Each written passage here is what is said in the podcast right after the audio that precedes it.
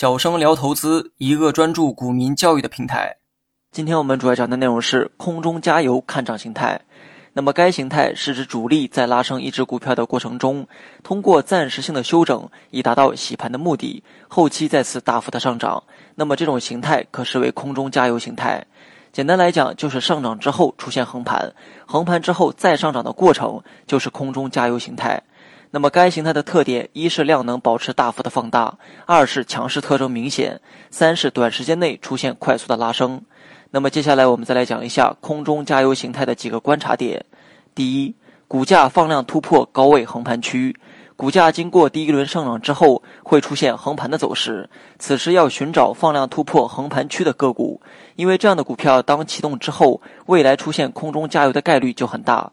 你也可以点击节目下方的查看全文，观看图片。第二，短线强势连续上攻，空中加油形态一般是指股价在高位横盘之后继续上涨的这么一个形态。这种空中加油的成功的上涨幅度一般为百分之二十到百分之三十较为常见。第三。空中横盘调整的时间周期，空中加油前的横盘时间一般不会超过十三个交易日。这个时间内没有突破向上的话，股价大概率会向下。这是个人的一个观察经验，仅供参考。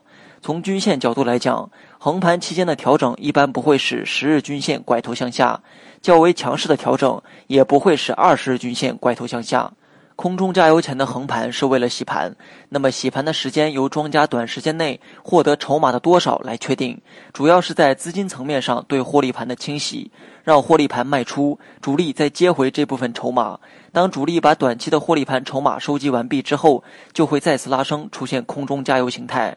当股价放量再创新高，突破空中盘整区的时候，突破的当天就是我们介入的最佳时机。好了，本期节目就到这里。详细内容你也可以在节目下方查看文字稿件。